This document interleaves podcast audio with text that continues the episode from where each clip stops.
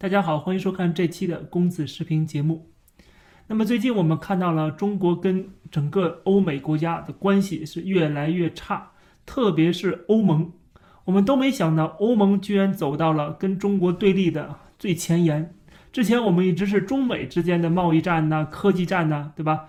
没想到欧盟抢先一步啊，这是弯道超车。而这个口呢，是来自于一个小国，叫做立陶宛。立陶宛率先在台湾成立台湾办事处，不是像很多国家在台湾成立的所谓的什么经贸办事处啊，他直接就讲了，就是我们这国家在台湾成立的这个官方的办事处，而这么做就很明显刺激了中国。那么中国强烈的反对抗议，然后召回了驻立陶宛大使。那么立陶宛被迫也召回了自己的大使。中国除了召回大使以外，而且还是在这个经济贸易方面啊，对这个立陶宛进行各种各样的限制、制裁。但是立陶宛似乎没有被吓到，而且就在九月三号，立陶宛驻中国大使在离开中国前夕，他举办了一个招待会，欧盟各个国家驻中国的使节都来到了立陶宛大使馆来为他送行。同时，也是对他的一个声援。这张照片可以跟之前加拿大的人质受审的时候，有好几十个国家大使前来来支援加拿大那张照片和这张照片可以做对比啊。看到就是说，这些国家都是抱团的，他们才是真正的一个共同体，而中国只是孤家寡人而已，或者说他只能通过各种各样的方式去收买一些独裁者。让一些小国来支持中国，但是代表这个人类发展方向的主流价值观的这个欧美发达国家，他们基本上都逐渐的走向了中国的对立面。当然，也可以说是中国逐渐的跟他们渐行渐远。另外，欧洲议会还有六十多名议员。他们也发布了一个声明，说欧盟必须要继续重申，所有成员国有权按照他们认为合适的方式与台湾开展经济、文化和外交关系，并在不受中国政府威胁和恐吓的情况下进行。立陶宛的外长同时也呼吁欧盟、北约大家联合起来，共同对抗中国的这种。霸道啊！这种行为，立陶宛的外长说，欧盟跟中国的关系必须进行整体的战略评估。他同时也讲了，立陶宛目前遭受到中国政府来自政治、外交、公关等各方面的压力，欧盟应该坚守自己的价值观跟原则。而欧盟很明显，我们除了刚才看到那张照片以外啊。他也在用实际行动支持立陶宛。除了欧盟的这些官方的一些表态以外，我们之前也讲过了，欧盟议会的外交委员会，他也通过了一个历史性的草案。这个草案未来要交到欧洲议会去审议通过。这个草案就是为台湾证明，说要把驻台北的这个经贸办事处改成驻台湾办事处。也就是说，不仅是立陶宛要这么做。是整个欧盟都要这么做。那么，如果欧盟这么做的话，请问其他那些欧美国家，美国、加拿大、澳大利亚啊这些国家，还有包括日本，他们会不会也同样这么做？那么，中国是不是要对付立陶宛这样的手段来对付这些全世界各个国家？那么，这个就是一个很大的疑问。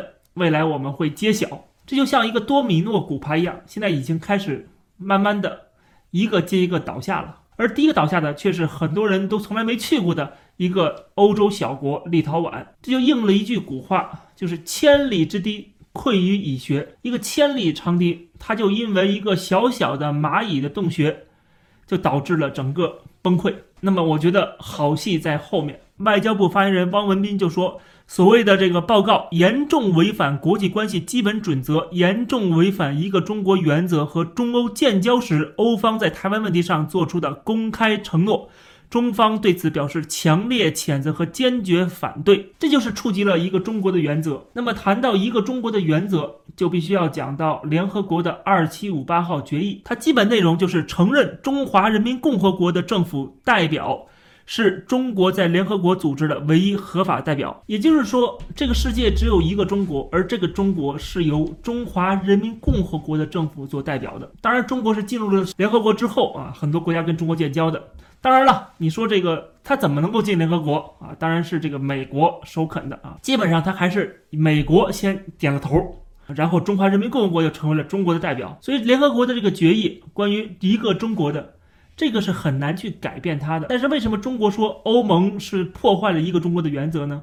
因为这里边不涉及到这个联合国，而涉及到各个国家跟中国建交时候那个承诺。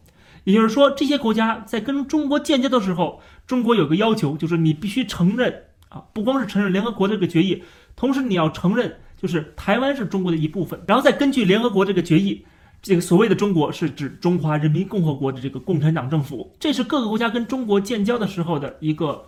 就是基础吧。那么今天立陶宛也好，或者整个欧盟也好，或者是未来的美国或者其他的欧美国家，他们要做一件什么事情？就是承认台湾是台湾。也就是说，我想跟台湾怎么交往，是由我们俩来决定，这说了算的啊，跟中国没有关系。我可以不用那么在乎中国的想法，中国的这个反对。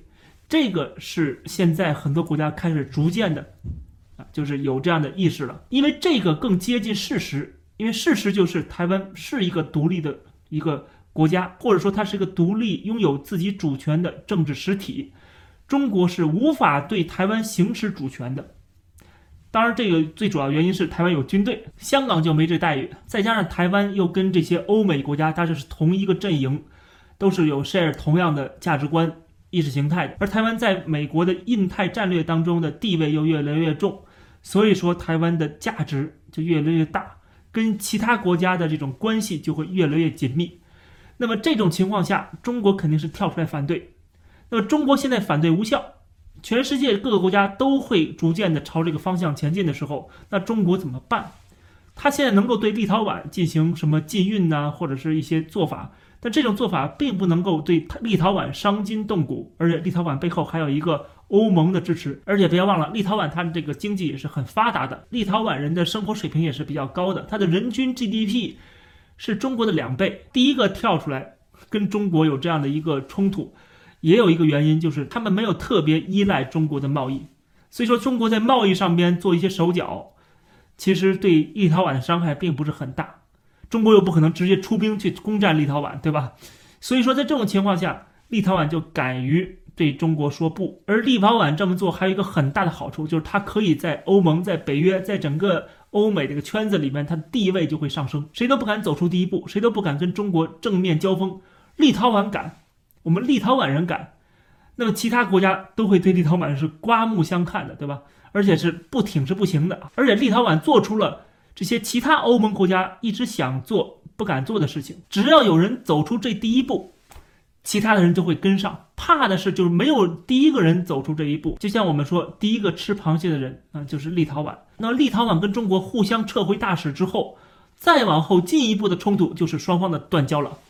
如果双方真的断交的话，那么中国的外交部就真的名副其实的成为断交部了。现在欧盟主流是站在立陶宛背后的，包括美国，美国国务卿也讲到了啊，专门跟这个立陶宛谈话说。我们全力支持立陶宛去捍卫这个立陶宛的主权、立陶宛的价值观。立陶宛如果走出了这一步，却又没有受到很大的打击的话，那么其他国家一个一个都会跟进。如果这个规矩成为常态的话，就是中国的威胁、恐吓已经不起作用的话，那么中国就彻底失去了它在这个国际舞台的话语权了。